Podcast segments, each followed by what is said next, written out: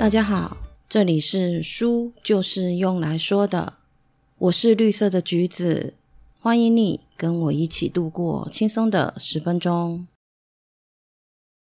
江山美人一直都是影视剧最好的题材，因为好发挥，观众也买单。这些美人的故事就一直的在重复的被改编和播放，如此一来，也让即使是对历史不太熟悉的人。也对这些美人有着一定的印象。今天我们来聊一聊影视剧中的红颜祸水，是真的祸国殃民吗？他们的柔弱和无可奈何，真的是命运的捉弄吗？要说到祸国殃民的代表人物，应该非杨玉环莫属了。毕竟安史之乱的锅，他全部都背了。西元七一九年出生的杨玉环。出生在赫赫有名的名门望族弘农杨氏，这个家族有许多有名的人，像东汉的文学家杨修、隋唐的开国皇帝杨坚，还有武则天的母亲等等等。虽然说杨玉环从小就没有了父亲，被寄养在官职较低微的叔父家，但是大家族的底蕴还是有的，也被培养成标准的大家闺秀。有着极高的文化艺术修养，否则也不会受到寿王李茂的青睐，选择她为王妃了。杨玉环嫁给李茂以后，竟然被自己的公公唐玄宗李隆基给看上了。这种不管在何时看来都很荒唐的事，让李隆基没敢明抢，只能用让杨玉环为窦太后出家祈福当道姑这块遮羞布给遮住。出家以后。代表着李茂和杨玉环结束了夫妻关系，从此再无瓜葛。在给李茂挑选了一个家世背景一流的新王妃后，经过数年的等待，唐玄宗就心安理得的把杨玉环接回宫中，封为贵妃。其实对大权在握的李隆基来说，他根本不用掩耳盗铃去演这么一出戏。但是他还是有耐心的等待了数年，迂回许久，就是不要让杨玉环对彼此的身份尴尬。毕竟这样的关系真的算是乱伦。从这里也可以证明他对杨玉环是真的上心了。很多人说李隆基是因为杨玉环的美才会如此念念不忘，美当然是原因之一，但不会是唯一。如果只有美丽，是撑不住岁月的考验的，毕竟再美的皮囊也终会老去，也会看腻。杨玉环的受宠，用我们现在流行的话来讲，可以解释成为适当的时机出现了合适的人。什么是适当的时机呢？这个要从李隆基的生平开始说起了。虽然出身尊贵，但却是在夹缝中求生存。他的父亲虽然是皇帝，但是实际掌权者还是武则天。后来武则天觉得时机成熟了，自己可以当皇帝的时候，李旦也只是乖乖的让位，为此还遭到了软禁和被陷害谋反。幸好有人极力的为他证明清白，否则全家人命都没了。而他的母亲呢，则是遭到了诬陷。说他在宫里用邪术诅咒武则天，被武则天秘密的处死了。一连串的变故和朝不保夕，让李隆基小小的年纪就养成了心机深沉、喜怒不形于色的性格。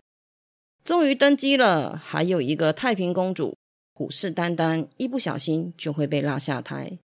朝廷的局势对他也并不友好，在千辛万苦的铲除了太平公主以后。国内有动荡不安、内忧外患，靠着一系列马不停蹄的措施，立法度、发展文化经济、开拓疆土等等等，兢兢业业二十多年，才迎来了大唐的黄金时代。这段最繁荣昌盛的时期，也叫做开元盛世。就在这个时候，杨玉环刚好出现了。若是早一点，李隆基一心都在江山社稷上，无心情爱。若晚一点，李隆基精力不济，盛世逐渐走向衰败，所以杨玉环出现的时机刚刚好。开创开元盛世，在政治上取得成功的李隆基，开始有了可以享受的想法，想要结束兢兢业业的日子。而杨玉环呢，这种现实版的霸道总裁爱上我，对少女情怀总是湿的他而言，是一件多么令人喜悦的事啊！一个权倾天下的男人，对他付出了许多心思，三十岁的年龄差。也让他崇拜这个拥有辉煌成就的男人，所以很容易就接受了这份感情，还深陷在其中不可自拔。说完了适当的时机，接下来我们来说说合适的人。李隆基算是一个全能型的人才啦，除了政治才能外，写诗、文化、音乐五一不通。他的诗还入选了《唐诗三百首》，也是唯一的一首帝王诗歌。会作曲，也会玩乐器。为了搞艺术，他还搞了一个梨园，培养民间的艺术人才，培训乐器演奏和歌舞表演。他还亲自给他们上课。他的音乐修养很高，合奏时即使只是错了一个音节，他都可以立刻听出来并纠正。杨玉环除了擅长琵琶演奏外，他的音乐才华也是历代后妃上少有的。两人都是高级玩家，对音乐艺术可深入交流，可以说是一拍即合。他们合力的代表作就是《霓裳羽衣曲》。这首曲子是李隆基根据印度传来的婆罗门曲进行改编后再创造的，加入了中国风元素。曲子的风格除了符合汉人的审美观以外，又有异域风情。在李隆基作曲后。杨玉环立刻就给曲子编了舞，两人配合的天衣无缝。《霓裳羽衣曲》将两人的默契合拍体现得淋漓尽致，所以这个作品除了风靡全国外，也被视为两人的爱情象征。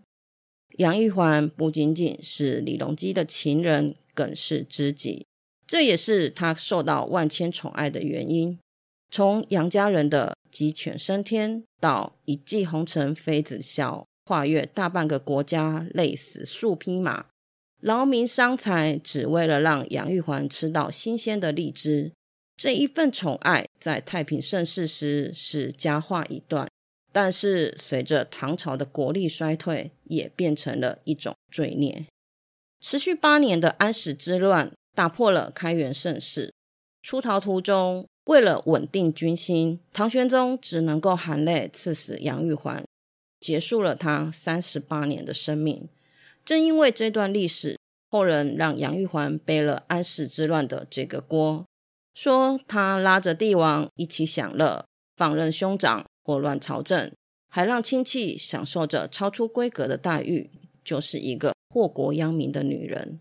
但是安史之乱，先是唐朝把军事和行政的权力统一都给了节度使，让节度使成为了雄踞一方的霸主。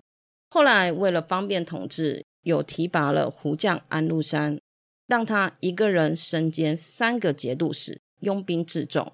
唐玄宗对安禄山的宠幸，引起了把持朝政的杨国忠的记恨。两人交恶后，也不加以干预。而且李隆基日渐衰老，精力和判断力都在下降。好大喜功的他，只爱报喜不报忧的大臣，搞得有能力的人远离朝堂，最终给了安禄山举兵反唐的名目，也让大唐由此开始走下坡，再也无力回天。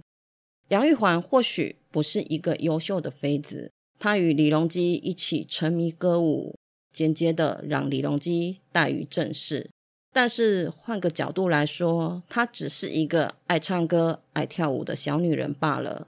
作为宠妃，她没有干预朝政，亲戚的荣华富贵都是李隆基自己赏赐的，根本不干她的事。所以安史之乱这个锅，他背的其实挺冤的。在很多人的眼里，杨玉环是个悲情人物。他的人生轨迹被李隆基给打坏了，但是也因为这个打坏，让他看过了最高处的风景，享受过人间极乐，拥有了大多数人一生求而不得的东西，要说不顺意嘛，也就是只有人生最后的那短短几日，这样的人生算起来真的不亏。人的一生有很多过法，白头到老、子孙满堂、功成名就，并不是唯一的打开方式。杨玉环像烟火一样的人生，也算是真真切切活过，虽然短暂，却灿烂耀眼。谢谢你今天的收听。你的追踪是我成长的养分，动动手指，让我可以慢慢的长大。希望今天的内容可以给你一点点新的想法。我们下次见，拜拜。